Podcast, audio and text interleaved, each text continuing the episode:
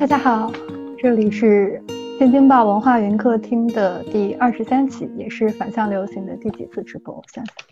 可能是第四次直播吧。我们今天邀请到了小说家淡豹，淡豹最近出版了他的小说集《美满》，里面有九篇小说，九个故事，描绘了一些重复的日常生活，没有齐情的曲折，但是里面有很多我们非常熟悉的中年男女的形象。有一些想的很多的男人，有一些失去孩子的主妇，还有一些害怕怀孕的上班族，以及互相隔离的中年夫妇。那这样一群人，其实是很多是电影里面或者镜头里面不会选择去呈现的这种日复一日的生活。所以今天我们就邀请到了淡豹和大家分享一下他第一次出版小说集，也就是有了作品的作家，成为作家之后他所。感受到的一些自己在写作创作上的变化，以及这场文学试验对他来说的意义。那我们现在就邀请到淡豹进入到我们的直播间。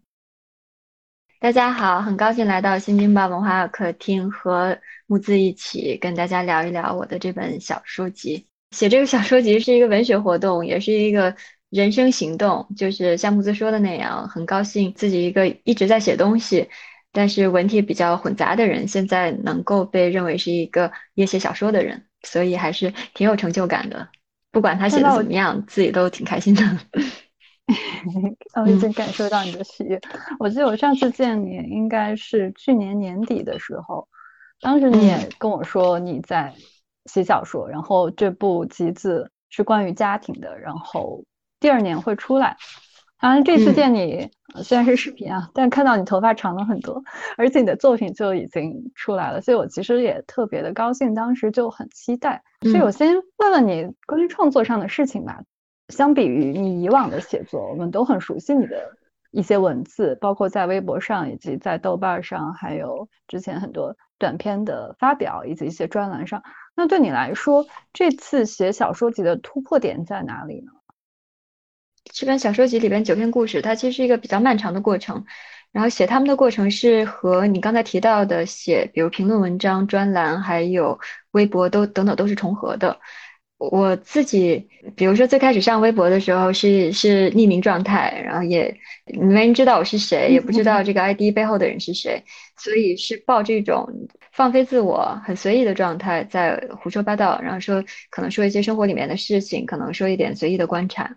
后来慢慢的，呃，生活在北京，然后以写作，比如说包括媒体报道、包括评论文章、包括专栏为职业之后，这个状态会有一些变化，会对自己写的东西更负责任一点吧。那在这个过程之中呢，反而是一直以来，可能从零大概一二零一三年开始写小说这个事情，中间自己有点不知道怎么对待它。就是可能这是很多文学新人都有过的状态吧，就是对他很认真，但是也比较珍重，但对自己同时也不是那么有自信，然后不知道好像而且写小说又不是一个能够以此谋生的一个行当，就是对于起步者来说，因为自己也不是作协文联的成员，也没有参加过文学比赛等等，似乎他就是一个自己羞于说出口的兴趣。前些年说自己也在写小说，也想写小说，就类似于一个。年轻的打工者说说自己打牌一样，是跟朋友可以讲，但是跟跟别人不太好意思说的一件事儿，所以一直在写，是和刚才你说的那些其他的文体同步的，然后自己也很珍重，但是也没有那么多考虑出版，然后也也也比较羞于启齿，反倒是放飞自我的那些行为，后来被大家所接受，然后慢慢的延续下来，后来能够投投稿出版，然后被大家现在能够结集被大家看到，我自己是很高兴的。有一种偷偷在家打电竞，呃，然后来电竞被识识识别成为一个行当这种感觉，嗯，现在可以不再羞于启齿，很高兴的。我不算是一个一直以来的文学青年，不是说从小就在写小说的，或者是一个早早被识别到的英才，不是那样的，也没有去比如说青年时代参加文学比赛或者获奖这样的经历。我一直觉得文学是一个很。很很高的事情，离我这样的普通人的生活是比较远的。就是自己是一个文学的读者，很难想象到自己真的会成为一个文学的作者。所以以前写的都是自己心目中觉得不大属于文学的那些那些文体吧，比如说写写评论啊、文章或者论文，好像都是比较自然的事情，是普通人可以做的，可以通过努力去做的。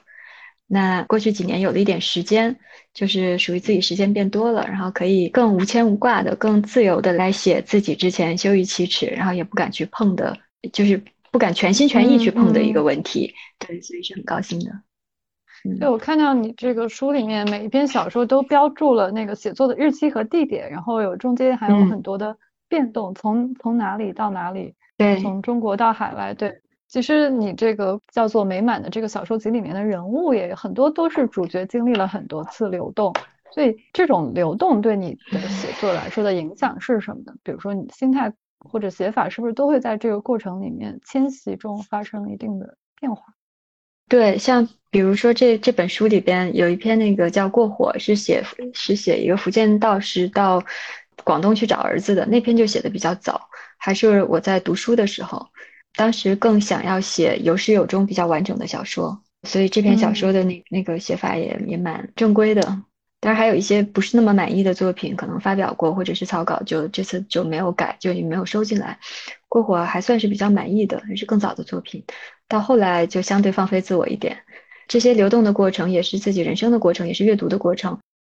慢慢知道了自己喜欢读什么样的东西，喜欢写什么样的东西，自己想要什么样的文体，所以写法上确实是有变化的。我还记得过火那篇，嗯，当时曾经在一个一个那个小说的 app 上发表过，后来有文学期刊纸刊的老师看到了，有一句评语我我很喜欢，就那个纸刊当时没有发表这篇，那那个那个老师的评语是说：“哎呦，这个作者太想写小说了。” 对，就是因为这篇很正统，然后很完整。我现在呃，现在觉得是是属于过去的作品。对，那这篇我我自己也比较喜欢，所以也放进来了。嗯，不喜欢的就没放进来了。所以这些年中确实是变化比较大。对，其实作为作家的第一部小说集的话，美满得到的关注是很多的，尤其是它才刚上市没多久吧，没有一个月。豆瓣上就已经有很多很多的评论，包括有很多争议或者争吵。我看到你在微博上，你也有关注到这些。对，当然其实关注到这个，这个跟你的身份确实也有关系，因为在文化界的话，你可能也算是这个我们的顶流之一啦。对，所以其实呃，各种细小的跨界都会很受瞩目。那你在写这个集字整理之前，就包括他在编辑准备出版之前，你会感受到这种？压力吗，就或者你会预设这个写作阅读的对象吗？我跟我编辑说过一句话，应该是跟我编辑说的吧。我就说，哎，我说希望，就是因为我很珍重这个作品，而且也想继续写下去。然后同时，我自己其实也也并不喜欢跨界的身份。然后，嗯，我是觉得，对我是觉得人可以说有从有不同的生活经验，然后让让他来丰富自己。但是我不会很想做一个很多 slash，嗯，又是这个又是那个的人。对，有有一些时候有有些人生际遇或者自己能力的限制，没能把一个事情做下去，这个是属于自己的遗憾，不是自己的设定或者目标，所以一直都是很想很很想写作的。只不过说我自己对于呃究竟要写什么文体，可能不一定有传统上那么强的一个区分。我自己确实对好几种文体都感兴趣，至今也是。我现在对于比如说访谈类的，我觉得在访谈之中也能做很多。挑战性的工作或者激进的工作，我现在这样想。然后对报道类的也有兴趣，所以对随笔或者是对小说也有兴趣。但是写作者是我想认可自己也想要抓住的一个身份，所以是很珍重这个作为写作者的第一本作品。然后那它是小说集，也是我的目标。其实以前也有机会可以出，比如说随笔集之类的，但是好像没有达到自己的标准。然后自己也是更珍重小说这个文体。所以这次是很高兴的，然后好像跟我编辑啊谁说过一句话，我说，哎呀，希望大家不要觉得是网红出书，嗯，但虽虽然说自己自己对于读者的接受方式，或者是评论界或者朋友的接受方式，自己很难去限制，但是我我自己其实有有个希望是，希望这本作品能够得到呃大家严肃的对待吧，不严肃对待不是说捧他或者就一定要喜欢他，而是希望说我这个人不要影响我的书。说到预设读者这方面，其实倒倒反而没有想太多。编辑和我做这本书的时候，是我觉得我们是挺把它当做一个印刷艺术品来做的。说印刷说艺术品不知道会不会招黑，但是并不是说要要多么高超的东西或者多么经典化的东西才能被称为艺术品，就是我们做的时候没有那么考虑，有市场需求。现在如果一般的，比如图书装帧，如果考虑市场需求，可能也会就你怎么也要来多来点颜色。但是，比如我们会很喜欢这个黑白的封面，就是还有包括编辑方式、顺序等等，都还是主要还是根据它内部的逻辑来的，不是特别考虑读者接受、读者反应。所以预设读者这方面，我倒没有想太多。哎，其实呃，就是在读者的评论里面，有很多都是关于怎么去写好一个故事，就包括对你的语言。会有人说长句多啊，或者有些碎片化的东西，然后还有人说就是他没有调整到一个写小说的状态，是在贩卖情绪。那这一类的评价，我不知道你怎么看。其实我反而觉得好像是普通读者对于什么是文学上的这些界定或者介介怀，会比专业读者会更多一些。我觉得这可能跟阅读趣味还有写作趣味都有关系。我自己好像对故事性、戏剧性确实在阅读的时候也不是很重视这方面吧，主要还是想写自己都会也会爱看的小说，所以可能我的标准、我的文学观不是所有人都共享的。然后语言其实，哎，其实我我自己倒觉得语言是是是这本书相对好一些的部分。普通读者和专业读者，专业读者的反馈我现在还没有收到那么多。我也就是刷刷豆瓣，然后看一下大家的评论，专业读者的评论，我其实也也也是还在等待中。我前段时间已经已经养成了那个看豆瓣评论，尤其豆瓣恶评的这个依赖症。然后豆瓣好像是九月初吧，还是什么时候把那个书评那个新加评论的那个功能给锁了。然后现在我也搞得我也有点尴尬，现在看到的都是比较旧的恶评，然后新的恶评还没有传传导到我这边来。然后我期待着等豆瓣放开之后看到新颖的恶评。我自己倒觉得就是语言风格，我我个人还是呃相对比较满意的。长句我好像。好像觉得 OK 吧，我自己是觉得，无论是方言还是口语还是翻译体，都是我们今天所看到的现代汉语的那个必然的组成部分，没有他们就没有今天的现代汉语。我们现在用的这个现代汉语的书面语本身也是一个很新的语言嘛，我自己也愿意参与到，我觉得每每一个写作者，我们其实都是参与到建构它的这个过程之中。呃，所以呢，我倒不是觉得一定要有某种特定的语言风格才算是标准的优美的现代汉语，或者比如说大家一定要像汪曾祺那样写作才能够写出这个优美的汉语。我觉得它还是可以比较多元的，都可以做一些尝试。我自己以前是年少的时候看那个口语诗，也看过一些，当时也觉得是一个特别有意思的潮流，跟其他的诗歌感觉读起来不一样。包括我看一些被责为翻译腔的呃写作，我自己也也也是蛮喜欢的，所以这这方面可能跟大家的标准不不一定是完全一样的。另外一方面，就我我也觉得就是也看你写谁吧。我自己这本书里边写的不少人都是我自己想让他们去更关心他们头脑里边的事情，因为他们对于外界所发生的事情经常是缺乏行动力的。这是这一类人物的状态，然后我也挑选的是这这一类人物来写。呃，有些时候是因为巨大的灾难，比如说他们缺乏行动力，因为谁能够充分的、妥善的去对付自己青春期的孩子去世之后人的人生状态呢？好像比较难。或者是一个人在回忆过往的恋情的时候，呃，一个现在现在三十多岁的这样的一个人，一个自命为文艺青年的人，一个自命对世界看得很透的人，我觉得他恐怕，嗯，这样的一个人可能。不一定会用短句，自己当然有语言风格，然后每篇里面做一点调整。我自己觉得还是比较适合这类人物的。说到评论，哎，我在书上市之前哈，就是，嗯，我最快乐的时候是把书稿交给了编辑，然后但是还没有上市的时候，因为那个时候我可以展开我的虚构能力，对于这本书的命运，然后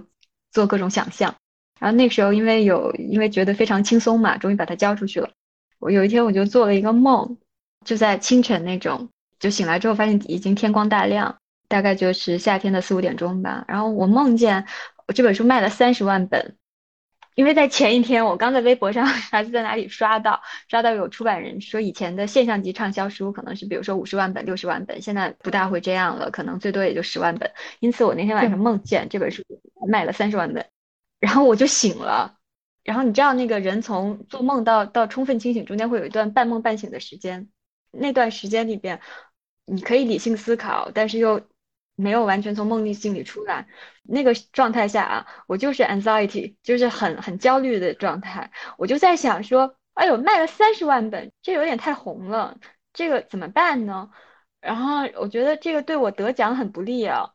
然后这就是我半梦半醒的时候，我信以为真，然后我我我就开始担忧。然后就这个时候我就意识到自己还在做梦。然后就想说啊，太好了，太好了，反正也没有卖那么多，然后应该也不会影响得奖的吧。但这时候还是有点梦的状态，所以才会考虑这种事情。然后白天我就我就认真的在想这个问题，然后然后我就在想说，因为之前自己的经历啊，自己关心的事情都是在这第一本书的制作、出版啊什么这个过程中。当时有未来的写作计划，但是嗯就没有去考虑什么未来第二本书的接受度啊这种问题，或者第二本书自己就是要写到什么层次，对，只有会只会讲主题那些。正式醒来之后，我就思考，嗯，我觉得还是不要有太多的好评吧，无论是评论家还是读者，如果过分肯定我的第一本书，那我觉得对我的第二本书还是有点不利。因为你第一本书超好的话，第二本书很难写的，大家期望很高，然后你就很容易达不到大家想要的那个水平。然后我我就我就我就这样 想了一下，嗯，所以现在呃现在有恶评，我觉得也也是蛮好的，就是他不要有一边倒的好评。虽然说现在面对这种恶评，想象好，如果他有一边倒的好评，那对我不太好，对我未来的文学生涯不太好，这个好像也有点痴心妄想。但是这好像还，嗯，我觉得对不起啊，我讲实，真的是这样。就就我感觉好多就是刚刚成为创作者的时候，就会有很多幻想，就想到自己之后会有走走向怎样的文学道路。那其实我现在要来一点好评，因为我自己看完这个书之后。我我我没有先看什么评论，我自己的读感是非常不错的，而且当当我去刷豆瓣想要去留个什么自己的评论的时候，我就很震惊，因为我没有想到大家会觉得这本书不流畅，我自己觉得是我打断你一下啊，我打断一下，嗯、因为我感觉你要夸我，所以你等一下再夸我，我打断一下啊，就是现在那个我的朋友如果给我发对这本书的印象的时候，他们已经都是在用转折句了。就是就 就是欲扬虽然对，但是就就是说啊，虽然恶评如潮，但我觉得怎么样？或者说虽然他的他的语言被批评怎么样，但我觉得很不错。或者说就是虽然就哎呀，我现在对我让让我觉得好像恶评已经变成了一个社会主流的看法，我都不知道拿的对对，这个这个也有点笑。所以那如果你打分的话，你给打几分啊？一百分满或者十或者五分满什么的，十分满都可以。呃，我得先坦白一下我的阅读心态啊，因为我读的时候，我会觉得它像一个，嗯，我这之前听那个随机波动的节目，就是大家有提到自我民族志嘛，就包括夏列鲁尼这些年轻的学院派的作者，他会有这样一种倾向。其实我自己也看到的是这个东西，尤其是我我我首先被抓住的就是你的命题。我对家庭流动还有中年这些都非常感兴趣，因为它是非常非常中国的命题，而且我自己个人的趣味就是我喜欢那种有结构性视野，但是同时又有一些不能够被结构化的命运细节的东西，所以我觉得这个小说基本上是满足我的口味上的诉求的，而且尤其是它涉及到的群体是我非常非常熟悉的一个群体，就是。小布尔乔亚色彩的，而且是有知识分子型的人格的人，就是说你说的那种想的很多的人，而且他的行动力是很差的人，他的能量感是比较弱的，就他对当代生活有很多不满，然后好像也知道症结在哪里，但是他就是没有力气去做这个改变。呃，就我觉得这是我非常非常熟悉的一类人，也是我身边的朋友。当然，可能我也有这样的色彩，当然你也肯定也是有这样的色彩，就是。我觉得这种真实感，而且这种准确感，一下子就会让我觉得非常的亲切，而且我进入它没有任何的障碍。就所以我在读的时候也在想，是不是这是一个本身就是一个非常知识分子色彩的小说，或者说它就是非常适合受过类似训练的人，他们会非常熟悉你要表达什么，而且对你的表达方式感到亲切。所以我当时是。我我是对比了，就是不同的人群的反馈，包括我也有去问我的朋友，其实他们也都觉得挺好的。就是当然我还是还是跟你说豆瓣的那个停留在那个恶评的那个那个页面上，然后让我们对这个他的评价产生了一些不知道是对还是错的错觉，反正就是觉得很 困惑。对的，就是我觉得那个就是豆瓣恶评。有点像一对夫妻，一个意外的孩子，就是不管怎么样，他都要重构你的生活，然后你需要面对着他前行，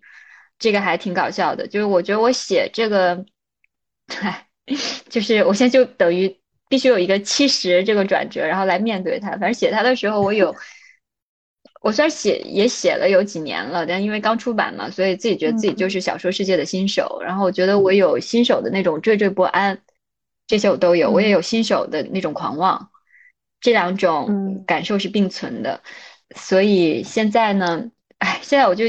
终于感谢这些恶评，让我能从之前那种恐惧、那种焦虑中间解脱出来。之前。带着新手的惴惴不安和狂妄，我就想，如果第一本书写太好了，我第二本书怎么办啊？因为自己是想要一直写下去的，不想不想跨界了嘛，就就要继续写。现在我觉得第二本书很好写了，所以还是有它的开心。啊，所以我已经感受到你接下来的 title 就是小说家了，就是你已经很明确自己接下来是要做这个事情。对，社会怎么去处理一个人的头衔是一方面，另外一方面是一个人的自我认知。我觉得就是对于创作者来说，可能就像一个学者，他完成博士论文或者他出了第一本书，那个也挺重要的。就是第一本纸质印刷品，它和自出版和网络写作等等，反正对我来说，心态上确实有一个很大的不同。也是因此，之前也也比较珍重就第一次出版这件事情，就会觉得不能随便印呀。然后现在现在印出来了，会就在自我的认同上会有一个变化，就是会更认同自己和写作的关系。我们人总是蛮逃避的嘛。嗯啊，对对对，什么具体？你你具体聊几篇啊？就是啊，呃，你放在这个书里面的第一篇的女儿，当然你自己也说觉得这是一个冒险的行为，因为觉得这篇的接受度可能没有后面的几篇高。但我自己是觉得女儿，包括对话体的那篇，应该是就是上周变魔术那个，对对，魔术那个，我我觉得我都挺喜欢这两篇的。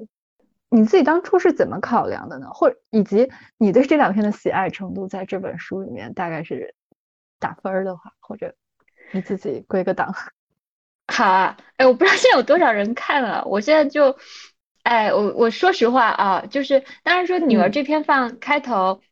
现在被认为是冒险，但当初我也没觉得有多冒险，就是我也没觉得，我现在也没对啊。我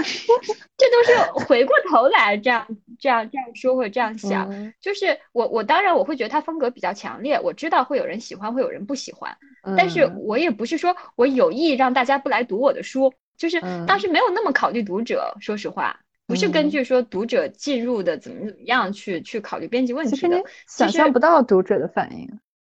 对对对，因为我我当时也没有什么 campaign，我也不知道会是谁读啊。我考虑的读者其实是我自己，就等于就是其实一我我觉得写小说经常是这样，就你要做你自己的最重要的读者嘛，然后自己喜欢比较重要。所以其实说实话啊，当时这个最开始是排了一版，然后我们我们跟编辑一块儿，就是第一篇排的是父母父母那篇。然后也考虑过要不要把父母就作为全书的那个书名，然后呢，父母上来就是一个一个一个暴力事件，呃，人家就让我改一下，就说你换一下这个顺序，就是等于最开始的时候排父母是父母是蛮好进入的，那个时候可能是一个一个总体设计吧。然后来说，既然既然换，那我觉得换不如就换我自己最喜欢的。然后所以我就跟我自己朋友商量了一下，然后我朋友。这巨搞笑！我朋友说：“那那那你就放女儿嘛，因为女儿不是你自己最喜欢的嘛。”我说：“哎，对啊，对啊，我 对啊，我跟朋友讲过，他朋友问我说这些里面你最喜欢哪个？我说我最喜欢女儿了。他说他说那你就放你最喜欢。我说哎，我一想对啊，我从来没想过这样要这样做，因为我觉得好像它比较密，所以我没考虑过把它放第一篇。我想哎，既然有让我换，那我为什么不换自己喜欢的？好像对的呀。然后我就我就放在那里了。然后我朋友说他也很喜欢这篇。”然后我说好呀好呀，那就这个了，然后就定下来了。我后来才知道啊，我朋友是搞错了。我跟他说我最喜欢女儿，但是他以为女儿是讲那个私生女的故事，然后他比较喜欢山河那篇，他觉得那个放在蛮前面蛮好的。但是你就是所以这么就这么个过程，就是我确实是很喜欢他，然后所以我我我把它放前面，我也很开心。但是我当然没有想到他会遭遇这么多的恶评。如果我想到会是这样。就是我做人也没那么叛逆，要跟大家做对抗，就是，所以我真是没想到，因为我蛮喜欢这篇的，我就觉得挺好的呀。然后他又风格比较强烈，所以说这个劝退不是说这个劝退也是大家说这这篇比较偏劝退，我说那劝就劝了，退就退了，不管了，老再怎么样怎么样，那并不是说最开始有那么有那么叛逆，对。所以所以像也有人说蛮蛮喜欢魔术的，魔术也不错啊，但是我自己觉得魔术写起来。它形式比较特别嘛，全都是对话，自己在尝试这个形式，但因为它可重复性不高，我觉得写魔术那篇对我自己的锻炼没有那么大，所以不一定那么喜欢，就也也挺好的啦，也挺好的啦，嗯，但女儿我自己蛮喜欢的，嗯，我真的觉得可能你的小说真的就是适合我们这一类，那我我我我跟你的口味是还蛮接近的，嗯，要不我就 尝试问一个。针对女作家非常套路了，而且可能有一些人会觉得有歧视色彩的问题啊，就是《女儿》这个小说里面体现的你个人经验的部分多吗？啊，《女儿》里边有一段是个人经验，但不算个人经验，就是有点像实验戏剧里边，就是好好的搞一个现实主义表演，然后突然另外一个演员出来说话，来代替导演或者编剧来对人说话，或者是像。电影《与莫妮卡在一起的夏天》里面，直接演员对摄像机说话，那个是有一段，那个等于是我在说话，是呃有一段是男人回忆着回忆着，那我我要出来出来说话，然后有一个不同的语调。字面上的经验倒是比较少，那篇其实经验不是很多哎，那篇里边的那种经验性的细节没有那么多，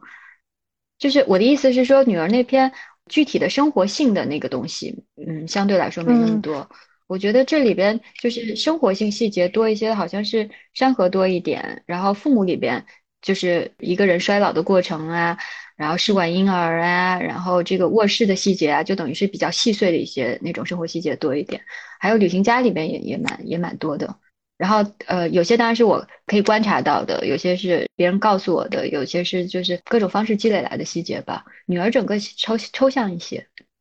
就是在情感结构上。他对于这个两性关系，就是男男女关系，包括他呃浪漫爱的这个幻灭的过程，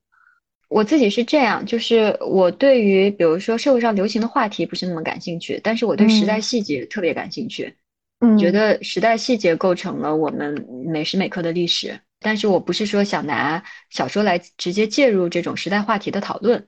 所以呢。女儿这篇，我觉得是比较用力的在想现在这个呃，比如两性的情感关系是一个什么什么状态，呃，但这个是一个，那山河也是在做同样的工作。山河我觉得，嗯，更关心的是这一代自命为进步的女性和他们眼中被目为落后的上一代的女性，大家在婚恋选择、在人生道路上一些差异。但我不是想从命运的那个角度来讲，我想更多讲，我更关心的是说，就是这一代女性。对，而且是这代女性比较明确的在竖靶子，就是我不想像我妈妈那样活着。这个是我们我觉得是大家比较熟悉的一种叙述，也是比比较熟悉一种人生状态，就是大家是在通过区分来去探究什么是进步，什么是应该，什么是自己想要的那种更好的生活的。那现在时代变革这么快，所以这种立场在女性叙述中我觉得很常见，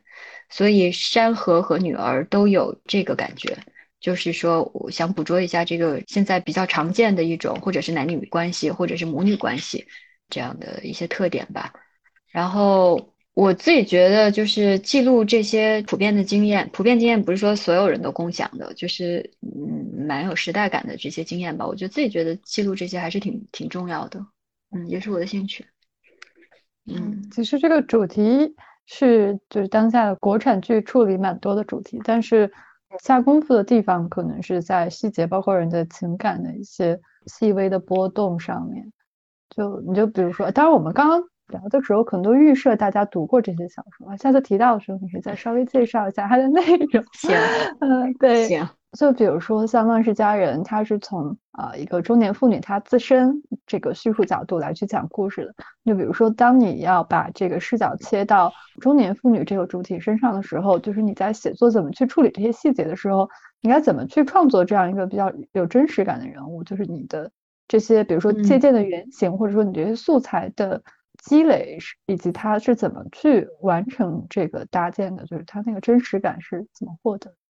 我觉得很，刚才说到那个国产影视剧也经常写这些，我自己就觉得这些影视剧特不真实。它不真实是一方面，另外一方面可能就是有些东西适合用影视的呃视听语言，而尤其是这种大众文化里面的视听语言，也就是说要要展现命运、戏剧、故事的这种视听语言去表达，然后有些东西就不适合他去表达。那他们为了他们的他们自己的那些效果，因此而把故事变得不真实。比如说影视剧里边像甄嬛这样的一个人，她的比如说午夜梦回可能是她个人人生成功道路中的一个点缀，那样的话她也比较好拍。那对我来说，我写的一些故事里边，因为他人物的特征，那他的成功可能只是他午夜梦回的一个点缀，他可能生活在其他东西的这个长久的波澜之中。还有就是他的生活有可能是在头脑之中进行的，在头脑中进行的比例很大。嗯，一种解释当然可以说这个是跟，比如说跟教育有关，跟一一类职业、一类教育程度、一类生活方式的人的生活状态有关系。那我觉得也可以说，全职妈妈或者是退休老人，他的生活也大量的是在头脑中进行的，其中很多人都是这样。对，我觉得如果你跟一个，比如一个全职妈妈聊过。或者是一个比如孩子刚上一二年级的这样的一个三十多岁的上班族女性聊，你可能会发现她有大量的生活是在关于反思、怀疑、分析、争论、情绪。她考虑我是谁，然后她考虑我到底应该付出多少，在我的比如说在我的家庭里面，在我的事业里边，她可能从她和她丈夫关于育儿的一个很具体的争论，上升到关于两性关系。上升到关于婚姻中间什么是公平的，然后自己的付出什么是值得的这些讨论，然后他去思考他和他妈妈、他和他婆婆等等这些人的生活的差异，然后他可能在网络上在看其他人的生活的时候，他自己心里面在做做评价。那上班族我觉得很多时候也是这样，这个我觉得是是是很多人生活的特点，只不过说可能我们习惯上去。你你比如说一个镜头去拍全职妈妈，或者大家对于全职妈妈的刻板印象，可能经常是会好像她的生活都是由无数的小的行动构成的，好像都是都是这种照料型的行动。其实不是，她生活很多是在头脑中进行的。尤其是说，比如一个年轻妈妈，她其实她跟她的孩子没有办法直接对话的，比如她在照顾一个一个一岁的小婴儿，然后她的白天会有很多时间。她很劳累，她需要补觉，但她会有很多的反思怀疑。只不过说社会或者她的丈夫有可能在晚晚上把这个女性的这些反思怀疑给降解为一种情绪，说你不要太任性，或者说你怎么情绪这么多，或者你是不是产后抑郁？但其实很多，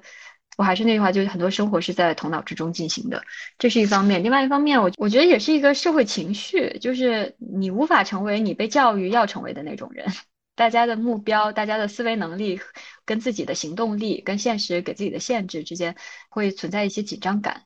这本书在这里面写了一些那个这样因此而想的比较多的人，就是写一种在头脑中进行的生活。那我自我自己觉得这种生活也是很有戏剧感的，只不过它的戏剧可能不是命运跌宕那个意义上的戏剧。对，我就觉得像头脑里的事情，或者是人对事情的看法，这些东西是是很具体的，也是很具体的经验细节。然后我觉得记下来这些也也也挺重要的，也蛮有时代感的。然后我对它也比较感兴趣。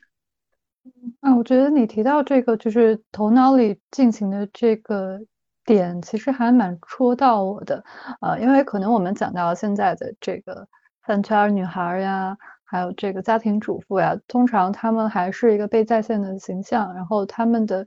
呃遇到的各种问题都是被这个社会结构化的分析的，怎么从他们的角度去构成这样一个叙事，完全是以他作为主体来去呃思考或者来去烦恼或者来去劳作，就处理生活中各种各样的问题。这这个角度其实并不是。那么的普遍，至少在我们市面上所能看到的这些文艺产品里面吧，我也看到你有在其他地方提到过，就是说你会偷偷的关关注很多陌生人的微博，去 follow 他们的生活在几年来的一些变化，一些小的细节。所以你提到的这些东西是作为你刚刚这个头脑中的世界的一个素材的来源了？还是说你是怎么去把这个头脑中的世界来去把它？作为一个叙事去完整的呈现出来，呈就是而且是以这个人为主体的去这样呈现。嗯，谢谢，这是特别好的问题。我觉得很大一个遗憾就是微博上偷偷关注，它就限制在十个人，所以我也没有关注那么多的 那么那么多的人，就是不知道有这个功能。对，对，他只有十个。然后呢，我又没有关注什么谁的前女友啊，就这种，所以主要都是这类。我已经跟踪了很久一个在太原放风筝的退休老人。关于怎么去设想人头脑里面的活动，不是所有人的戏剧都在头脑里面进行。就是所以像托尔斯泰写列文这样的人，他可能更多的是独白和思想活动。然后他写沃伦斯基就不是这样。然后呢，我因为这几年比较关心这个，所以这本书里边可能有大概七篇是写这样的人。那为了写这样的人，我要把他们置于或者是呃用他们的职业和这个受教育程度来做个限定。比如说，他可能是一个年轻的这个女性的艺术家。那他可能确实就是很多很多很多活动在头脑里进行，或者我要把这些人物推到一个人生危机里边，比如说中年危机，或者是突然的独居，他让他从一个安稳的状态进入到一个不安的状态，他才能够进入到我想用这种语言去写的这种生活之中。所以呢，我的这种这种设想也是跟人聊天，然后也是靠倾听。有点类似于说，一个知青时代的作家，他可能真的很熟悉打谷子这件事情，就谷谷子到底是怎么打的。然后我觉得我我这些年自己的阅读，然后跟人的聊天，最后很多都是朝着这个时代人的情情感结构，然后各个年龄段的人越来越不是各个年龄段，对不起啊，就是六零后、七零后、八零后的这种充满怀疑的生活状态这样来的，就是慢慢来积累一些细节。然后这些头脑里面的戏剧和他们生活中的细节这样交织起来，然后我觉得，嗯，慢慢构成了这些人物的生活状态。所以也是积累经验吧，只是这个我觉得我自己没法很很很充分的说清楚。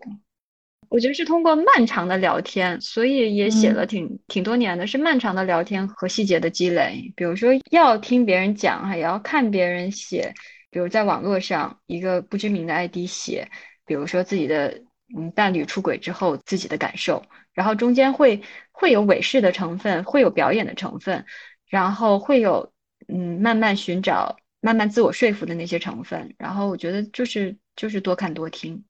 做的准不准确，这个还要有赖于读者和评论家的看法。就写了比较细微微妙的东西，就是观察了还挺久的。嗯，其实《美满》这本书，它关注的家庭这个核心，我觉得这个话题本身就是一个，嗯，有一点弥漫着中年感的话题了。因为其实年轻人是不太去爱讲家庭，就是他的人生阶段的危机跟家庭的关系是没有那么密切的。而且包括就是美满，就它指向的是哈，美满是很难达成的一个事情，它是一个真实的渴望，而且它也是一个动力，或者但是也是一个焦虑的源泉吧。记得上次见你的时候，你也说到，应该是从就你自己的一些经历来说，你开始感受到家庭的重要性了。我不知道中年感这个事情对你来说，你是有切身的体悟的吗？就当然，我现在看到你写小说之后，包括小说集出来之后的状态，我觉得你可能都不会再遭遇中年危机了，因为你现在好像变得就是非常的有能量，而且马上知道自己要接下来要力气能量都用在做什么上面，但是。就是中中年感这个东西，包括中年的到来，其实对很多人来说是一个命定的东西吧。就是因为他的很多危机积累到人生的这个阶段，他会与各种各样家庭与他人与与工作交织在一起，就是成为一个很核心的一个情绪的底色，而且是一个不得不发生的转折。你是怎么去处理这种中年危机，或者就就包括现在啊？我觉得现在年轻人也很喜欢讲这种。初老危机，其实我觉得是一回事情，它就是一种对于自身位置的一个焦虑感，以及不知道该怎么去自处的状态。就对你来说，这是你的一种体验吗？还是还是说这是你观察的一个整个普遍的社会的情感结构？我觉得这样，就是中年危机不一定在中年时到来，那个中年感也不一定是由中年人所垄断的。对。对，可能一个人很老的时候，他他他他才有中年，对，才有大家说的这个危机感，或者是一个人很很青春期就体验到了。就我觉得他是一个那个充满怀疑的一个生生存状态，就是你曾曾经有过的一些梦，现在你做不下去了，你曾经所相信的奋斗，现在你也奋斗不起来了。然后你发现不是你你努力、精于盘算、勤奋就可以得到你想要的生活。有些人可能是裁员之后感受到被老板背叛，有些人可能是比如说遭遇到家庭的一些问题，有些人可能是年龄感，然后或者是发现自己记不住电话号码时候的感受，也有些时候可能有些人可能是慢慢失望于社会上的一些问题，这种信仰丧失感可能是中年的一个。就是大家现在经常把它讲成是中年危机，把它变成一个人生人生阶段的一个东西。我自己觉得，就是小说这个东西，还是我比较珍视它的地方，是说小说可以通过故事，通过别人的生活，通过人物来来激起大家的一些感受，或者是说让大家更加仔细的检视一下自己的感受，然后更加仔细的去看一看。所以中年感，如果说这本书能够带来一点大家对于中年感的讨论，我觉得也也挺好的。然后可以，我是觉得大家可以停下来想想，如果自己有这种中年感或者沧桑感，它究竟来源于哪里？就它不一定是来源于年龄的，可能是来源于自己和社会的关系，然后自己觉得有点破碎了，或者是自己一些其他方面的梦做不下去了。我有一次刷知乎，哈，就我在各个 地方都是看一些那个跟自己生活不太一样的人的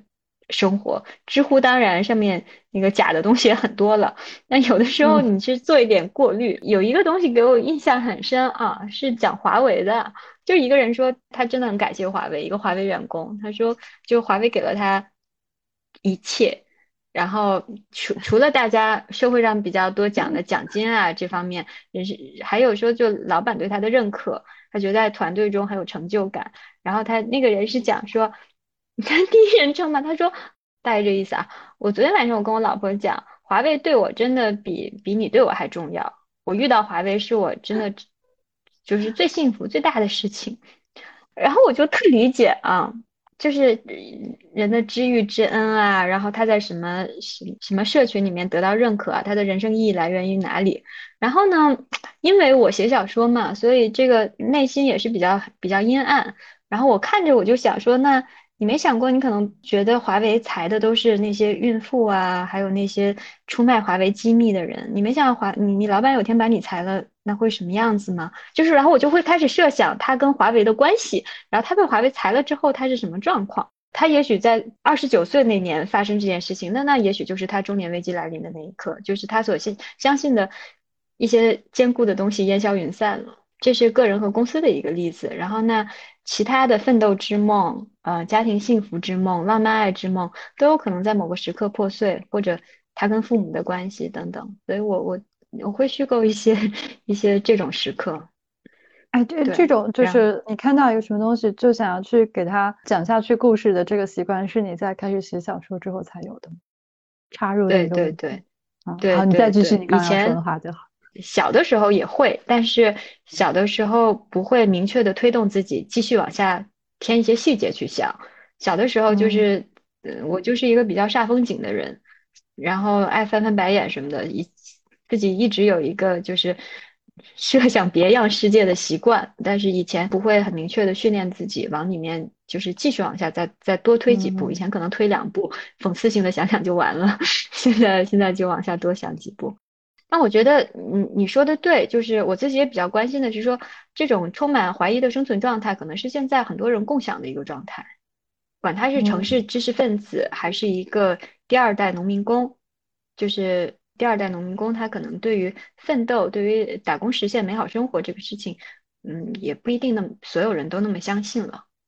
城市知识分子也是一样，然后包括现在很多那个媒体上的新称谓、新标签，像“小镇做题家”这个概念之所以会出现，我觉得背后都是一个大家以前有些梦做不下去了这个状态的一个反应。呃，我觉得是越来越多这样的人，就是不愿意太糊涂，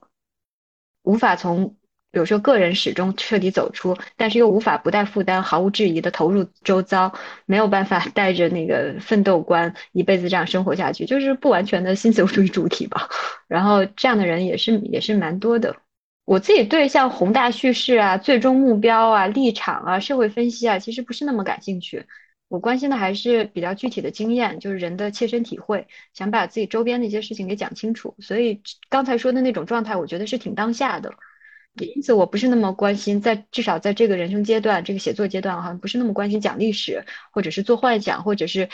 用魔幻色彩的叙述来解决问题，或者给人物一个命运。就主要还是想把现在的一些我见到的一些类型的人的这个切身体会，他他的这个头脑里的风暴，他实际感受，呃，把这些东西给讲清楚，所以会这样写这种情绪状态。然后我觉得人的感受也是有历史性的吧，所以这刚才说的这种生存状态，我觉得还是挺挺挺常见的。不过我昨天也跟一个一个朋友见面，一个在媒体工作的朋友，他说他觉得九五后可能更多是比较保守的，就是根本就不存幻想的一代。我也有类似的感觉，就是有没有可能，比如说我写的这些人，或者八零后、七零后、六零后，他们还处在幻想破灭的。在适应幻想破灭之后的生活，有没有可能更年轻一点的人就没有，比如说对浪漫爱或者对于个人通过努力来实现美好生活这些东西的幻想呢？是不是他们就更强调这个呃身份、阶级地位的再生产，更实用主义？然后，呃，所以这个如果是那样的话，我觉得可能充满怀疑的生存状态不一定是由他们所共享的。有可能这样的人共享的是一种恐惧丧失的感觉，对世界前途的这种焦虑，我不确定，也想再再再观察一下，再看看，就是也有可能其下面一代或者十年之后，人们共享的是一种动荡不安的感觉，让人瘫痪的恐惧。可能在那个情况下，重要的就是人如何在这种这种感受中间召唤出来行动力。所以这是我现在猜的，我也不知道。嗯，所以如果按照你刚刚重新定义的。就是所谓的中年危机的话，我觉得的确它是非常有时代感的。其实，如果我们按照就是一个现代人格的主体来说，就是从他呃意识到自己已经作为一个完整的呃社会人或者一个成熟的人，他有能力去呃实现自己的命运或者得到自己想要的东西，这是一个他对于整全性的一个渴望吧。然后他在通过一个自我奋斗以及与他人交往以及在这个社会里面寻找自己的位置的这个过程中，它会形成一种整体感。但是当这个遭遇到一些阻滞的时候，这种感觉会破碎，就是你刚刚所说的这种，他会就是陷入一种嗯怀疑或者一种呃更多的思考。当然，这个思考可以是不同层面的。总之，他感受到自己不再是一个完整的，而且是一个呃向上，然后是。这个我命由我不由天的这样一个主体的时候，它就会产生这样一种强烈的危机感。我觉得这个是没错的，而且这个确实，呃，时代感恰恰就体现在他这个应对危机的方式，或者说他感受危机的模式里面。这个有一些是强加于他之上的，就包括比如说我读阿姨老师的小说，我会觉得，嗯，他们那一代的小镇青年的情感结构跟我。九零后可能也跟八零后都是很不一样的，因为大家的进程的遭遇就不太一样，而且就大家受教育的这个历程全部都不一样，就是他们的那些苦闷以及他们所能达到的社会位置，跟我们今天来说所有的那些选择也是不太一样的。包括小镇做题家，我也能明显的感觉到，跟我们或者更早的八零后也是相当不同的。所以我是觉得，在你的小说里面，我。能感受到的，的确是非常非常当下的这种，我觉得可能是跟比如说营销号他所去渲染的那种中年危机，是这样一群人，就是所能击中他们的那些脆弱时刻吧。就我其实特别喜欢看你里面写到这些中年男人的地方，嗯，根据我对他们有限的了解，我觉得嗯，其实你把握的挺准确的吧，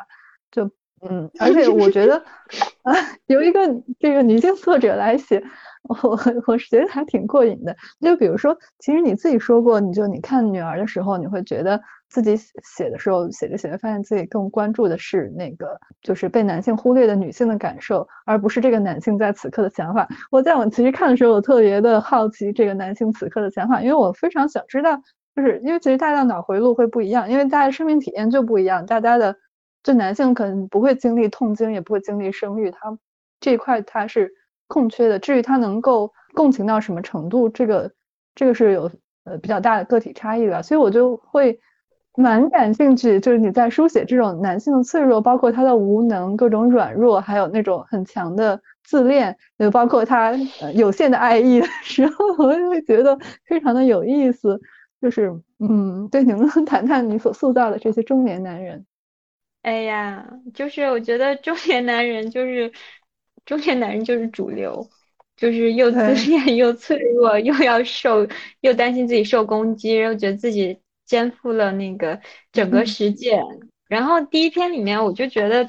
第一篇就是就是那个恶评如潮的女儿，我真的很喜欢她。我觉得 就是我觉得她是，就是他就是那个写历史的人和被历史书写的对象。之间的关系就是，对，就是我关心那个女性的感受，但是呢，因为我因为这个故事是要以那个这个男性的角度来写的，所以吧就特别搞笑，就他最后其实也没写那个女性的感受，我也没我也没有要写，虽然我我关心，但是从这个男人的角度来写，就是我就想写出来一个他再怎么反思，然后他拼命要反思，然后他觉得自己都反思到累了，但他也只能反思那么多，他也只能到那个程度。然后呢，到最后这个女性也没有出来说话，她再怎么反思，她都不会很具体，然后也是呃零零零零碎碎的。然后最后呢，就是我觉得中年男人特别搞笑的，就是他没有一句话能够以你为主语，虽然他可能会说，对他可能会说你怎么这样，但他说你怎么这样的时候，他的意思是在说我认为你不该这样，所以他的主语他永远是我。他说我错了的时候，也是说我现在进行了一段反思，我现在承认了错误，这个就还挺搞笑的。所以我第一篇就是想写这样一个状态。你说我是写一个中年男人也好，你说我是写一位处长也好，或者我是写鲍玉明也好，他就是一个社会主流，一个历史书写者，就是那样的一个形象。这我我我现在对家庭婚姻这些比较感兴趣，因为对所谓的。哎，学术话语里面讲的社会再生产比较感兴趣，然后而且社会再生产的过程总被描述为一个只有行动、只有日常生活一蔬一饭、照料啊什么那种细节的过程。我想多写一些人在这个中间的经验，所以会用这种方法来，又是写写性别，又是写家庭，但是又在写心灵细节吧。所以我用这段恋爱关系，然后中年危机来写这个男人，但是。呃，反正你说我写的是一个 一一个官僚体系里的处长也可以，说是鲍玉明，我觉得也都可以。就是我觉得他们仨还蛮搞笑的，反思最后都落成一个大写的我。不同年代的中年男人的那个状态也不一样，是因为不同时刻、不同时空中间的那个社会主流的那个形象和思维方式是不一样的。这个这种中年男人形象，我觉得还是蛮此时此刻的。刚才讲到阿姨嘛，我特别喜欢，我也特别喜欢阿姨的小说，我也看很多。然后我记得我当时还是读书的时候，先看到她的那个记录日常观察的随笔，还有她那个鸟看见我的那个短篇集。然后当时她特别重的撞击我的是说，我通过她写的那些经验，她可能是写恋爱，可能是写上学，可能是写在派出所，她也写流动等等。其实阿姨特别重视写流动，真的。他自己可能不用这种这种概念，嗯，那他的小说里面的人的目标就从从从农村流动到城市，然后县城流动流动到二线城市，然后最好能够去纽约。这是他写的人的主要的渴望，就是要打破这种各种各样的那种二元壁垒。他到等于是阿乙的小说给我传达了关于城乡分割、关于户口问题的，我觉得最深刻的经验。虽然它是虚构。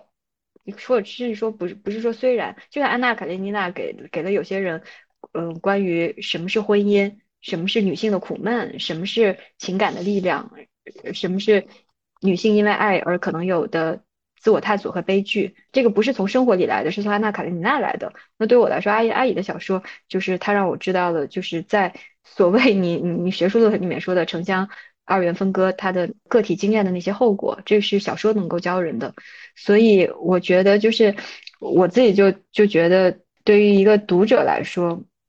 故事和人生活的那个互动特别重要。小说有的时候能传达一些一些经验，然后带来真正意义上的互动，就像阿姨的小说曾经给我带来的互动一样，这个我觉得特别重要。然后，嗯，这个也是改变人生存状态的。所以，如果说我有点什么追求，就是我希望，哎。我希望能够激起人的一些感受，然后那些感受可能是，比如说刚才说到对于中年男人的了解，或者是对于那个中老年女性生存状态了解，也有可能它跟把握某类人没关系，就是自己的某一刻某一种感受，因为文学阅读，然后那个感受被细化了，然后自己进入了反思，然后自己能够去检视这些感受，自己深埋的感受被激活了。其实从来没有想过要成为教授，就是那个因为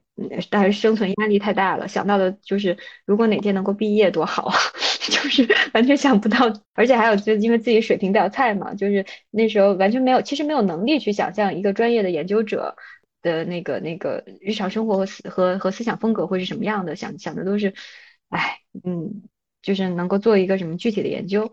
我前些天看到那个批评家，也是文学研究家、文学研究者，就是北师大的张丽老师，草字头的丽，他编了一本那个叫《二零一九中国女性文学选》。在接受采访的时候，他说他在选文的时候，就标准和关注点是什么？他说关注点应该更多的放在文学上，就是作品的内容要反映女性的生活生存状态，强调日常性，因为女性文学选嘛。就说。要让作品和女性的生存去形成真正的互动，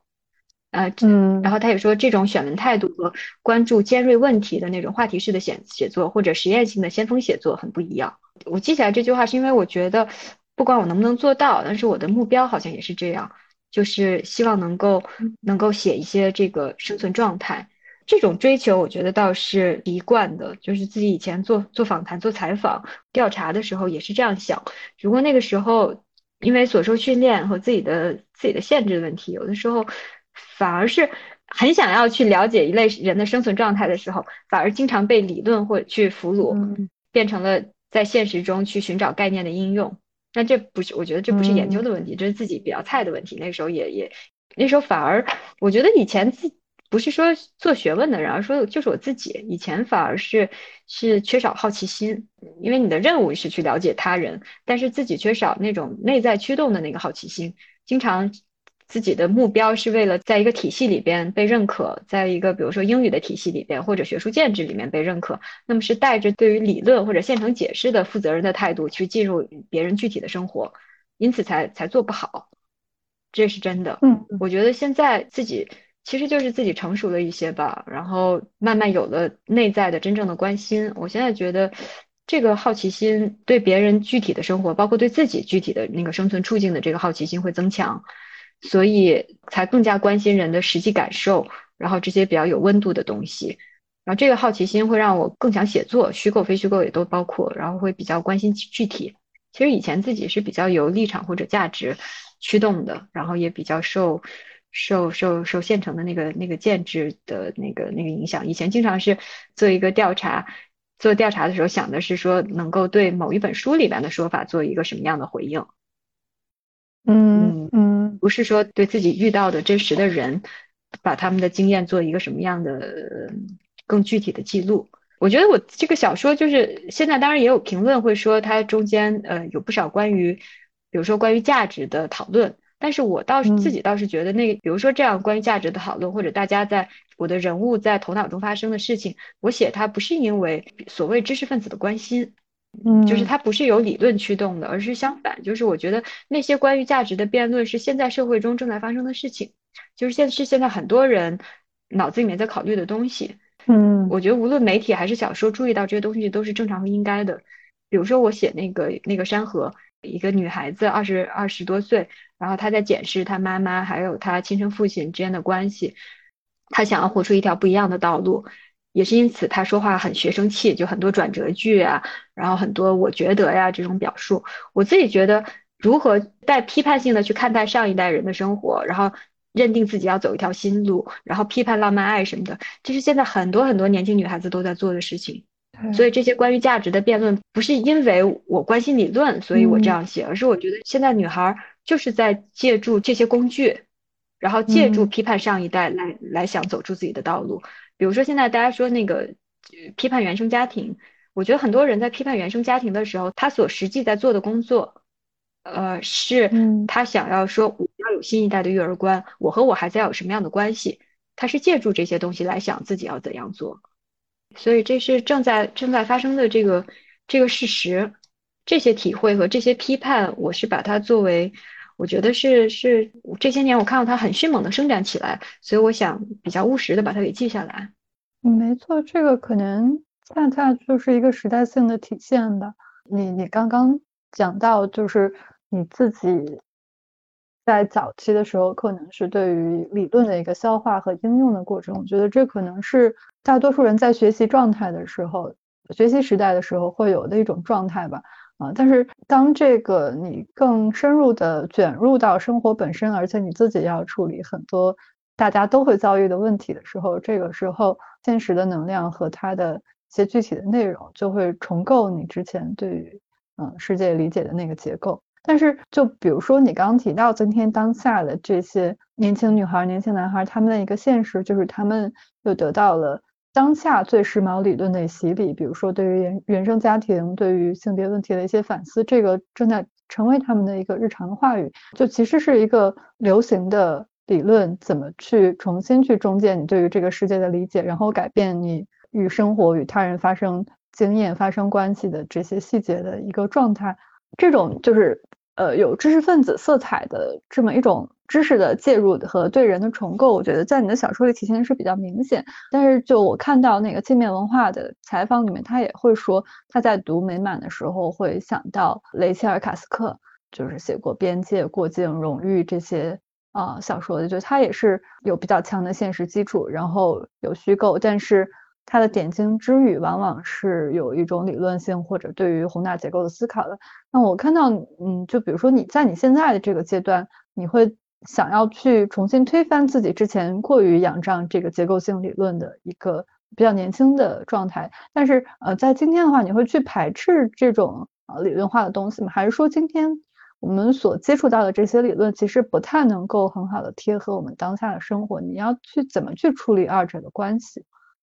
就我其实觉得你的小说还是有挺强的结构性的，但是只是它没有去用结构去取消就是生活之流的各种呃内容，就是它不是一个对就是非此即彼或者用它来去概括它的关系，而是我觉得你有再去展现那个具体的情况是怎么去展开的，然后包括一些很真实，我觉得很真实感的东西就是来源于这里。那就是说，你怎么去处理这种故事和结构性或者理论性的思考的关系？我跟你说啊，雷切尔·卡斯克这六个字儿啊，现在已经很危险了，不能提了。对，因为有记者老师提到过，所以好几个豆瓣恶评都说他跟雷切尔·卡斯克有什么关系啊？他写的那么烂，人家雷切尔·卡斯克写的超好。然后说，简直是，就是大概意思就是，简直是侮辱人家卡斯克，这完全不一样的。还有就是说，那个像像塞里努尼吗？根本就不像，塞里努尼那都很好看的，故事性很强的。然后我觉得塞里努尼的人物很鲜活生动，那都立得起来，他这个立不起来。就是我跟 现在跟谁也不能比，啊，这个就有点危险，跟谁比都都都，呃，都都都都有一点好像是我这么烂，我把人拉下水的感觉，所以。所以感觉是对不起很多人，就是这搞笑的，就 就呃，我在遥远的中国被相提并论或者讲到，哎，都不是，而且都不是我自己讲的，但是就就好像侮辱了很多优秀的西方的作家。所以刚才我，比如说刚才我讲到说，我觉得阿姨特别好之前，我自己都都自己还心虚了一下，就是我想说不要把把我们汉语的优秀作家也因为我说哎人家很棒，就把人家给拉拉下水了。我现在以后以后我我我主要谈已经去世的人好了，就都不能讲说说在世的人谁影响了我或者我喜欢读谁。然后如果记者，比如说如果你。你懂木资，我们在聊天的时候，你提到谁，那我们就文责 自负。然后这个这个要侮辱，也不是我侮辱他的。天呐，完了，我们真的很爱豆瓣。然后我忘了我要说什么了，就是刚才说这些结构性的解释，是我现在觉得结构性的解释就像一百年前知识青年中间的讲国民性一样。就是结构性的解释是现在大家普遍用的一个一个思想资源，是有这些人物自己在解释自己生活的时候，自己在反思的时候用的一个资源。同时，它既是一个思想资源，也是大家用用于自救，就是想我应该怎么办的时候，他想的一个资源。一百年前，大家可能讲国民性，然后也讲无政府主义。现在大家没有人讲，没有人讲无政府主义，然后国国民性现在讲的也比较少。但是比如说原生家庭，大家会讲。然后那同样类似的还有大众心理学。我觉得这些结构性解释，还有大众心理学，还有一些我生长的年代哈，我比较年轻的时候是十年前、十五年前，甚至二十年前，甚至到二十五年前，新兴宗教也是一个比较常见的资源。另外一个层次的人里面，可能是民间宗教的复兴，也是一个比较重要的思想资源。然后现在在我们周围，这呃宗教的力量可能嗯跟十年前比没有那么强了。然后民间宗教可能还是八十年代中期以来还是存在着，所以我我是尽量在把这些结构性的解释，也是作为这些人物他们他们面对的现实中的一部分来来这样看待的。我自己没有太把它当做自己的一种立场，主要还不是关心的是去解释生活吧，主要还是想描绘一些生活。反正有有有有些作家可能作品比较有史诗性，或者他去解释一个历史变迁。或者他想要恢复一些被湮灭的生活，或者去想象另外一种可能，想象别样的世界。我自己也是能力所限，也是趣味关系，现在还是比较 谦虚的。我就主要还是想想观察周边的世界，去记录记录当代的历史，然后激活一些周围的感受。当然，我也有我我狂妄的地方，就是我觉得有些感受比较少被讲到，所以呢，我会会更想写那些东西。但是好像对于呃人跟这些解释的关系，还有这些所谓的知识。进入人们生活、影响人们生活的程度，我觉得是现在比较当下的一个一个状态，有点像说，比如四十年前大家写小说可能会写谁追求谁，那他送了一个鸡蛋，这个我觉得就是很很当时此时可此刻的东西。我写一个年轻艺术家，他在思考自己和自己的所谓带引号的特权问题，也是一个比较当下的情况。嗯嗯，对你刚刚讲到，就是你自己写作的位置和你想要达到的那个。效果吧，对，但其实就说，嗯，作为一个写作者，包括作为一个普通人来说，我们都有自己一个难以挣脱的局限性吧，啊，这个是跟我有我们社会位置和我们的经历和各种因素所决定的。就你在写的时候，你会觉得自己的那个局限性是在哪里？就比如说，我其实我们能感受到小说的这个主人公，就包括你自己，其实我们都是有一些。呃，就小布尔乔亚色彩的，就就是我觉得是这这当然也是非常当代的，就是就可能他跟九十年代末的时候那届小布尔乔亚又是完全不同的精神状态，他生产出来的内容也都是完全不一样。就你会觉得自己的局限在哪？而且你会这种局限是一个问题吗？还是说它也是一个非常值得被书写的一个状态？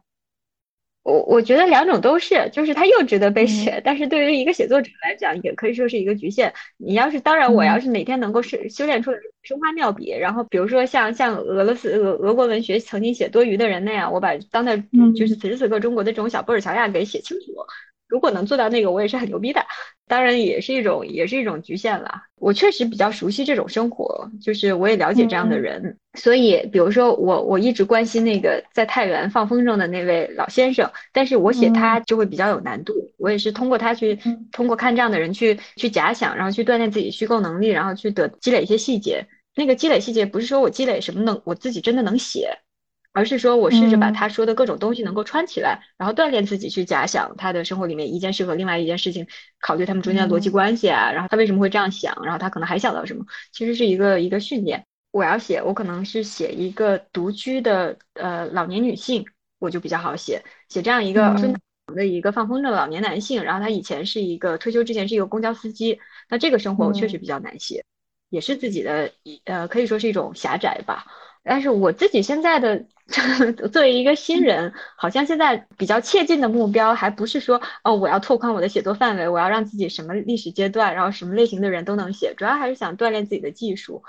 对，把自己熟悉的能够写好。然后，因为我觉得，就算是对于小布尔乔亚来说，比较常见的对这些人吧，还有包括对这些主妇的描绘，也经常都是假的现实主义。假的现实主义就是他会或者堕入一些刻板印象。或者比如说一道很一道很具体的地方，你就觉得不大对，或者是把他们的生活简化成行动命运的那种那种戏剧，好像我就觉得觉得好像还是有可以写的写的余写的余地吧。我还有个想法，我就觉得各个阶级各个类型的人的生活里面其实都充满时代细节，然后把这些东西时代细节和经验感受，如果能够写下来，也是一种历史的写法，也不是说要百科全书才可以。哦，我还想一件事情，就刚刚说到那个虚构能力嘛，我觉得我现在也也也很想向那个更专业的、更资深的那个小说作家请教，就他们的虚构能力是怎样训练的？因为嗯，能够写其他阶层的人的生活，其实我觉得背背景也是虚构能力吧。呃，还有对生活细节的了解。我现在我我就一直是比较容易去假想各种事情，但假想各种事情，对，可能我假想的方向就不一定是命运波折那个方向，这可能也跟阅读趣味、写作趣味都有关系。我比如我前我上个礼拜就现在礼拜六嘛，我礼拜二的时候在西安做过一场对谈，跟我一个一一个写诗的熟人，然后我就坐火车回北京，然后我就在那个高铁上，高铁动车的那个洗手间里面，就是现在会有那种坐式马桶的，嗯，洗洗手间里面我就看那个马桶前面啊，就是有很多那种尿液，然后我就非常生气，你就根本就不用想，你就百分之二百的你就确定这肯定是男人搞的呀。因为他是那个 在地上前面，然后我就站在那里，我就非常生气，我就在想，就是之前不是有有有关于那个卫生巾收税的这种辩论嘛，嗯，我就在思考，就是为什么没有征收小便池税？因为历来这些年来，在公共厕所里面都要给男性安装小便池，然后那女性就不需要说安装这两套东西。那既然已经为男人花了这么多基础设施方面的钱，怎么没有没有见人给他们？为他们这个额外设施收费啊？为什么就有些人在那里讲说，你盲人上街道通行就好像是给城市带来不便一样？为什么城市要为盲人额外做各种方那个方便设施嘛？要设盲道？你说花那个钱干什么？我说，哎，你为什么要给男人设小便池啊？然后我会顺着这条线一直一直向下想，然后所以我觉得就是大家都可以试着写小说，就是这是一种安放自己动荡不安的思维的一个方式。以以前我可能就很愤怒，我就写条微博来来分享我的愤怒。现在我可能就，如果我是比如那个那个小说家沈大成，沈大成写就是有点魔幻的或者是幻想幻想世界的一个设定，然后写那种发生的事情就很好嘛。还有隐喻性的世界，我如果我去沈大成，可能就会顺着小便池往下写。我写不了这种风格，但是我也有我动荡不安的思维，所以我觉得大家如果以都处在这种充满怀疑的生生存状态里面，大家可以都试试写写小说，然后对自己都是一个疗愈吧。然后你就可以虚构一些东西，把自己的愤怒发泄出来。然后你就算是像我一样啊，他 说这个我学到了，这这个太棒了，嗯，真的很好。然后我很喜欢的一个女作家叫 Jenny Orfield。一个一个美国人，我很喜欢她一本书叫《Department of Speculation》，好像还没中文版啊，两千嗯二零一四年出版的吧。然后这个人就刚刚写了，又出版了一个小说叫做《Weather》，我还没看到。呃，然后但是这本书就是讲一个一个叫 Lizzie 的女孩，她在一个播客工作，全球变暖对她的心态造成了很大的影响，让她很焦虑。所以就是，我觉得可能咱们周围的汉语小说里面处理很当下的细节的相对少一点，所以大家看到有机农场就觉得有点小资，或者是不是少数人专属的？其实就是我觉得写写这些都挺挺挺正常的。我还很喜欢一个当代美国小小说家叫 Ben Lerner，然后他他写的那个第一个长篇我也很喜欢，就是讲一个富布莱特学者从美国到了西班牙。读者看到这个可能也会觉得，哎呦，是不是很知识分子气啊？那我觉得就也还好吧，就是，因为确实有，对啊，你你你中间也处理了，就是何为美国人，然后做一个在海外的美国人的心情是什么样子的，然后一个年轻的二十多岁的人的恋爱的细节，他看艺术品的细节，什么 party 的细节，这些我觉得都还挺挺，就是挺当下的，挺挺值得写的。我觉得这种东西越多越好，多点儿大家就习惯了。哎我哎，我要问你一个呃，追着问你一个关于阅读习惯上的问题，因为其实我已经感受到你对于当下性的这种沉浸和无尽的好奇以及想要去 把它把握住的这种野心，所以你在阅读的时候，你读当代作者和读经典作者的时间是怎么分配的？啊，因为我其实也认识一些写小说的朋友，就包括我们编辑部的呃这个文学编辑，那很多时候会觉得就是当代的东西还蛮浪费时间的，因为其实还没有经过时间的筛选，那可能会有有一些没有耐心。对，我不知道你你像你这样一个对于当代生活既充满不满又充满好奇，然后呃这样一种心态的人，在阅读的时候会怎么去分配这个阅读的比例和时间？对。或者说你踩到雷的时候，你你会觉得嗯不爽，或者你会有情绪吗？我我不会啊，因为读这些不是我的工作，不像你，比如说如果 你读完美满气的样子，对，那是你的工伤。然后呢，然后你会你会你会进入很多那个反思的，对吧？你会考虑到这是，然后说自己怎么到了自己人生怎么变成了这样，然后这资本主义对自己的压榨，然后为什么在一个。何层之下，然后自己现在要不得不读这样的东西，然后，然后它不是我的工作，所以我踩雷我也不生气，但我也很少踩雷啊。就是我觉得其实啊，我我我我有一次看那个那个那个会议纪要吧，最后发言提纲那个，就是那个里面王安忆说，就是他说他其实觉得中国现在作家，嗯，很多都写的特别好。不像说那个以前之之前那个，嗯，八十年代九十年代的时候，老想老想赶英超美，然后看经典又要再看那个德国人此时此刻在写什么，然后总是有一种中国文学要需要需要国际化，然后国际文学多么高明那那个状态。完一说现在的那个汉语作家写的特好，就是就是最好的那些跟国际上也不差呀，不存在那个那个那个距离了。然后下面是我说的了，不是王安忆的了啊。我我要说的是，然后这种工作方式又不像说那个要依赖于谁做的芯片，就是这个你汉语就是自己的芯片，然后你这个东西你的水平在那里，然后你你确实是是是可以搞内循环的。我觉得文学内循环特别重要，就是 我作为一个读者，我很有这方面我很有责任感，就是我也关心中国作家自己的写作，我也喜欢读。我不会觉得说，我只有说我爱读《红楼梦》和《堂吉诃德》，我才比较有品味，并且 对我也不会觉得就国外西方作家什么的或日本作家就好到哪里去。我觉得都挺好的。像国内的，我觉得像刚才说那个余那个阿乙特别好嘛。更早的，我自己小的时候很喜欢王余华、王安忆，然后我我也一直看文学期刊都很多。小的时候就看很多，到反而是就上大学之后看的少了。很小时候就一直习惯看国内的文学期刊，然后现在的。像就八零后，如果光说女女作家的话，那女作就是很活跃的女作家，像严歌啊、故乡张怡薇、王占黑、沈大成，也都很当下。我书出来之后去了一次杭州嘛，然后跟我一个艺术家朋友张文新，我们就聊就是创作素材从哪里来这种问题。我当时就像在场的人，我很推荐就故乡的一个短片，叫做《二零一六年六月十三日》。就是发表在文学期刊《小说界》上，然后那篇巨好看，就是讲顾桥村呃赵桥村的一个老头子顾存兴，讲他的一天，然后他他怎么样在这个老年人公交卡还可以免费坐车的最后那段时间里，离开这个赵桥村去了多少地方，然后讲讲顾存兴的漫游，那他就讲一天，巨好看，就是我看他比我看被捧到不行的。布克奖什么的获奖作品，我真的是开心多了。他确实就写的也好，然后也离离自己很近，而且我当然是关心中国的事情大于关心两百年前俄国的事情。就对两百年前俄国的事情，我是一种抽象的关心；对周围的周围的人，我是一个真正的关心。就像你教书，就是教中国的学生，跟你在美国课堂上教一帮美国大学生的感觉也不一样。就是你教美国大学生当然也好，你也有你的责任感，但是你对他们将来怎么样也没有那么在意的。这是说老实话啊，那你对于嗯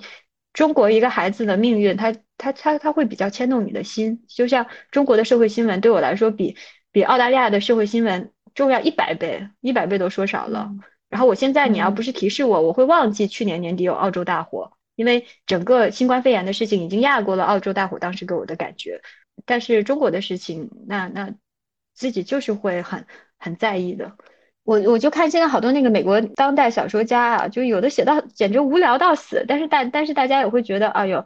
也不少人觉得说，哎呦这个新书啊，然后得了奖啊，然后美国人蛮蛮尊敬的，那我们也要尊敬。比如说我就看那个有一本我刚刚买的一本叫《难民》，我觉得就是那种就特创意写作的那种，然后很多东西也真的是没啥意思，然后嗯，这就是他们的他们的产品嘛。我我比较喜欢有幽默感的作品，管它经典的也好，新新的也好。然后像莉迪亚·戴维斯、佩雷克、美国那个乔治·桑特斯，就这种我很我我我都很喜欢读。然后贝克特我一直特别喜欢，然后还有还有詹姆·库切这这些，就我还是我也有我的阅读趣味，倒不是太考虑经典和周遭。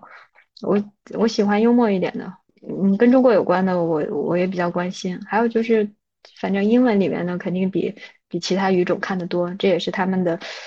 在国际秩序里的位置的结果吧。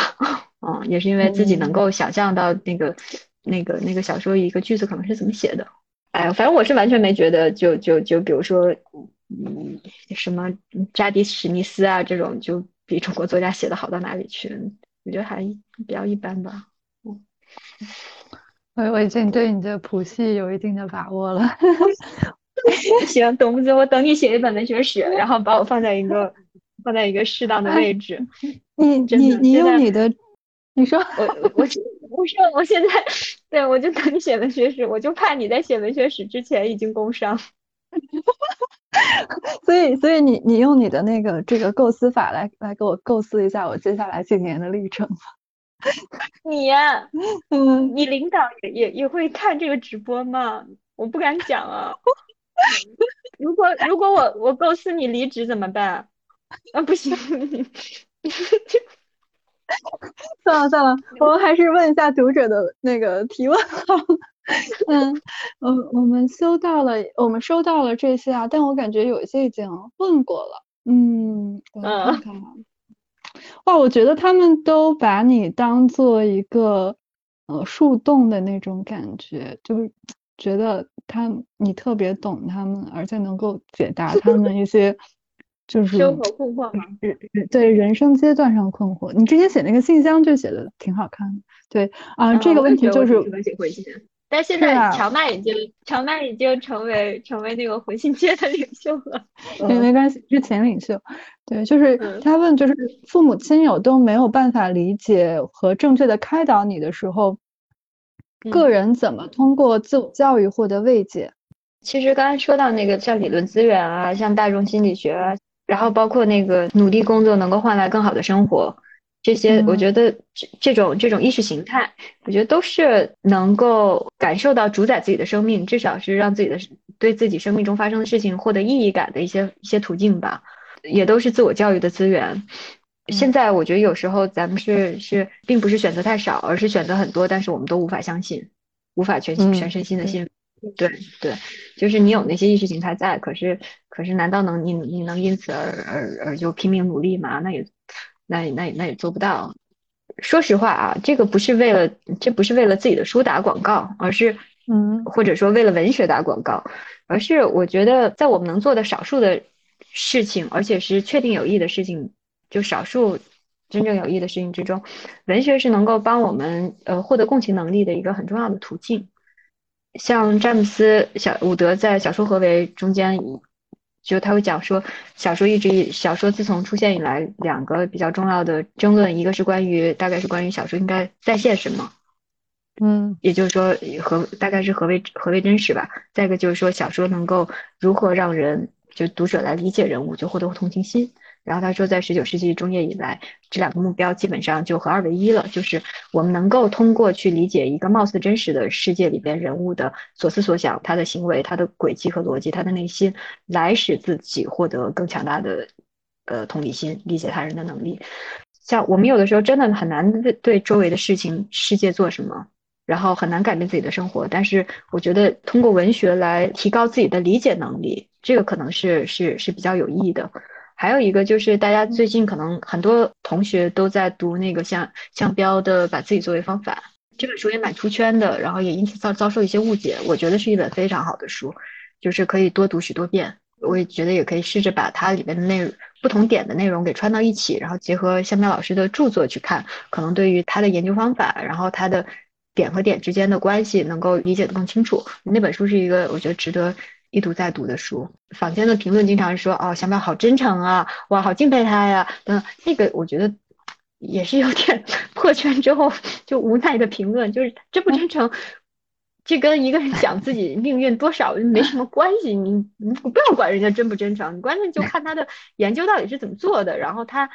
价值到底在哪里，然后人是怎么思考的，那些很重要的。就像刚我觉得他一再强调的就是说，你要讲清楚自己周围的生活。这个很重要，然后这个不是自然的，而是你要去获得这个能力，训练自己获得把周围看清楚的这个能力。我会建议大家都很努力的试着这样做，然后具体怎么这样做，每个人的那个处境和自己自己职业领域啊等等理解能力都不一样。哎，你可以看看向标这本书，然后结合他的研究性的著作来来学会把自己周围世界看清楚。所谓相就是那些些呃概念，比如相生性的研究风格啊。或者是呃把自己作为方法，或者是附近这些概念，其实他们的共同点都是把周围的世界看清楚。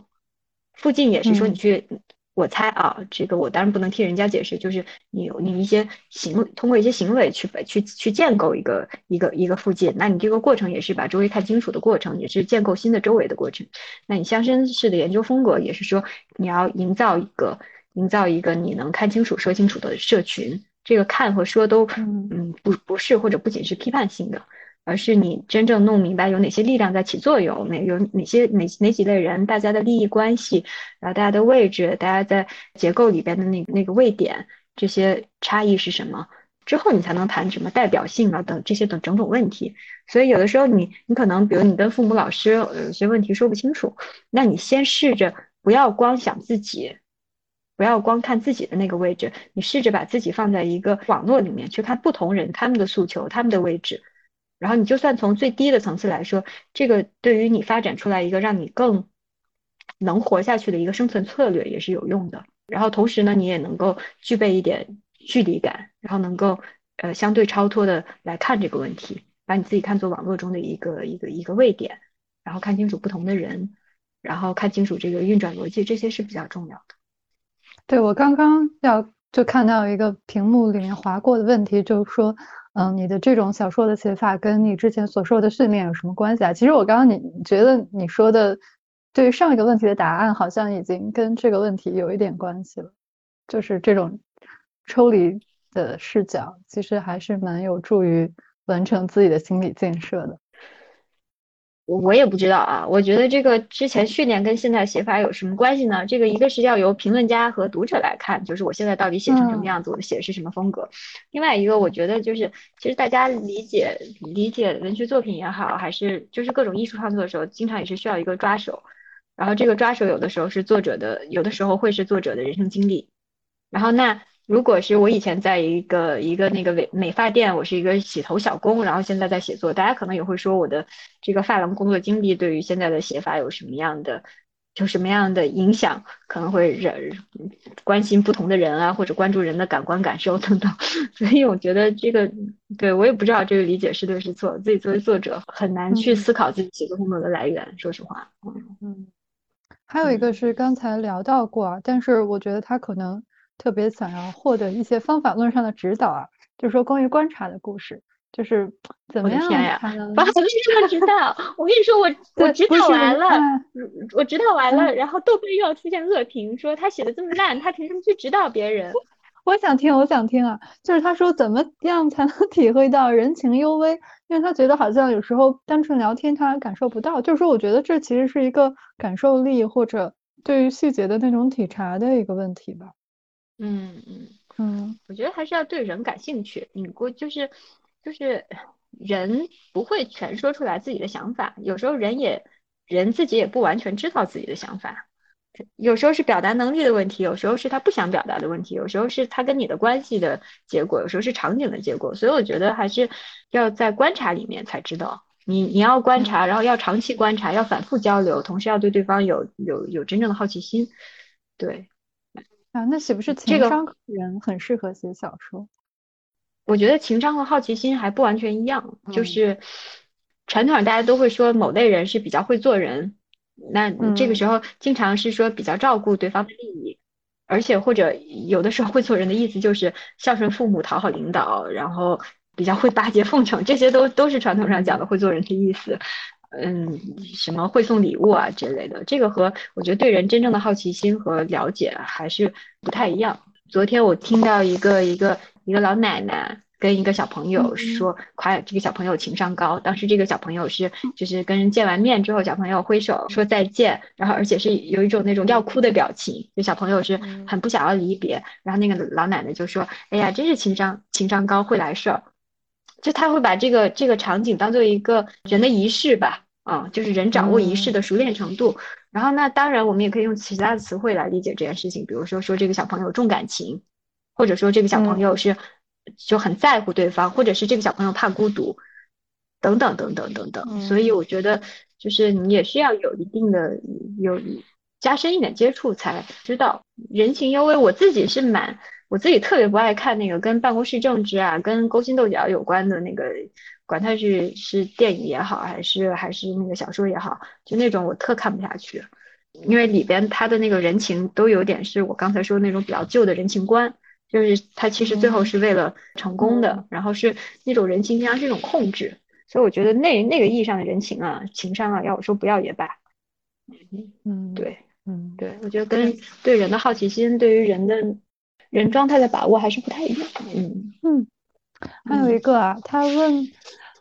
做一个自自由职业者要克服的最大困境是什么？缺钱啊。对，对，我觉得自由职业者当然有很多类，比如说他也可能是一个有十套房子的自由职业者。对，所以这个这个时候，我觉得还是就刚才说的，要不是综合的看人，就看一个人的各方各面吧。嗯嗯，好吧，再问最后一个啊，就是问你接下来创作上有什么新的尝试？他可能就是在好奇你的第二本会更有好评的小说是什么？嗯，现在也有蛮多好评的，对，现在就呃好评恶评齐飞，然后所以呢，未来有有可能有更多好评，也有可能更少恶评，也有可能。哎，受到更多的关注，我是觉得啊，我我觉得我这次是那个，因为以前在比如说媒体上的发言，还有以前自己的工作经历，呃，因为以前工作经历是跟大家做对话嘛，所以这次也得到了以前读者的眷顾，也得到了一个新人作者自己本不配享有的那个幸运，就是很嗯大家的关注。我有长篇的计划，但是觉得现在好像还不就是自己不。不够成熟吧，还写不了，所以就想，嗯嗯，长篇估计还可能要放一放，自己还还有一些那个短篇的小草稿，然后一些短篇计划要完成，但是因为必须要写的比这本好好很多，我觉得才配去投稿，所以所以就写吧，那具体是写什么的我也不想说了，感觉说了之后如果写不出来或者又不怎么样，就不好意思拿去投，那感觉是岂不是很尴尬？我觉得我最近这些年不变的，应该还是会写，就是会写此时此刻。我也是看那个王安忆有次在访谈吧，好像是他在和上海文化那个，不是他和那个那个木叶老师有对王安忆做的访谈时候，王安忆说自己主要关心的还是比如过去五年、过去十年的事情，就是也会虽然也会写写比如明朝或者写民国，但他更关心的还是嗯过去五年最多过去十年的这种题材。然后我感觉我特别关心的还就是现在，比如说过火那个，我是我那个时候写，我就想写，就写的比较早嘛。然后那个时候我写的就是我会关心他和儿子是怎么通讯的，所以我让他儿子和他女儿之间是用 QQ，然后让这个这个老汉给他儿子打电话的时候，他儿子会有彩铃。嗯，那都是微信之前的事情，是微信全面普及之前的事情，至少是微信支付全面普及之前的事情。然后肯定就是二零零八到二零一五年之间的事儿，然后我写我我我我前几年写写写魔术嘛，那魔术就会想要写写写现在生活在北京的这种这种这种这种年轻艺术家的一个一个心理状态，然后你又在体会嗯自由，又在体会这种不安全感等等等等，所以下面的我觉得我嗯题材我不敢说。我怕像一种诅咒一样，说了就写不出来了。呃，但是，但是那个那个那个，我觉得肯定还是写当下。我现在还是比较关心这些。嗯，好的好的，我现在期待了。然后我的猫也很期待。你打个招呼。我待会儿要搬家了，咱们就聊到这儿好了。好，今天今天就搬了。哦，怪不得衣柜空空荡荡。我的天啊！哦，那谢谢你啊。今天还 做这个访谈。辛苦你了，今天聊的挺开心的。嗯，谢谢你。我也对我是面对面比较能调好一些。我我自己我在这种会议上，嗯，会会比较啰嗦。哎，我我感觉我们现在已经进入私聊模式了。嗯，是不是我们就可以跟大家 say bye 了？大家可以多多关注一下丹宝老师这本《美满》，我觉得非常不错。你们我也觉得非常不错，认同我的想法的。对，嗯嗯，好的，那我们今天这一期和段豹老师聊他的新书就聊到这儿了。当然，我们跑题聊了好多各种各样的话题啊，其实这 种轻松的氛围还蛮愉快的。嗯，也大家接下来也多多关注我们新京报书评周刊的微博和微信公众号，嗯，还有反向流行的在喜马拉雅上会。我们陆续会把这一期的音频也放上去，然后之后的文字版也会在书评周刊的公号上发布。呃，我是新京报书评周刊的记者董木姿，然后也可以有什么感兴趣的书或者选题，也可以在微博上找到我，告诉我你想要呃听到什么，然后我们都有可能在这里见到你想见到的嘉宾。那我们今天就聊到这里，大家再见，继续关注。也祝丹豹老师的新书大卖，祝我得到一些好评吧，优秀的文学评论，谢谢，再见。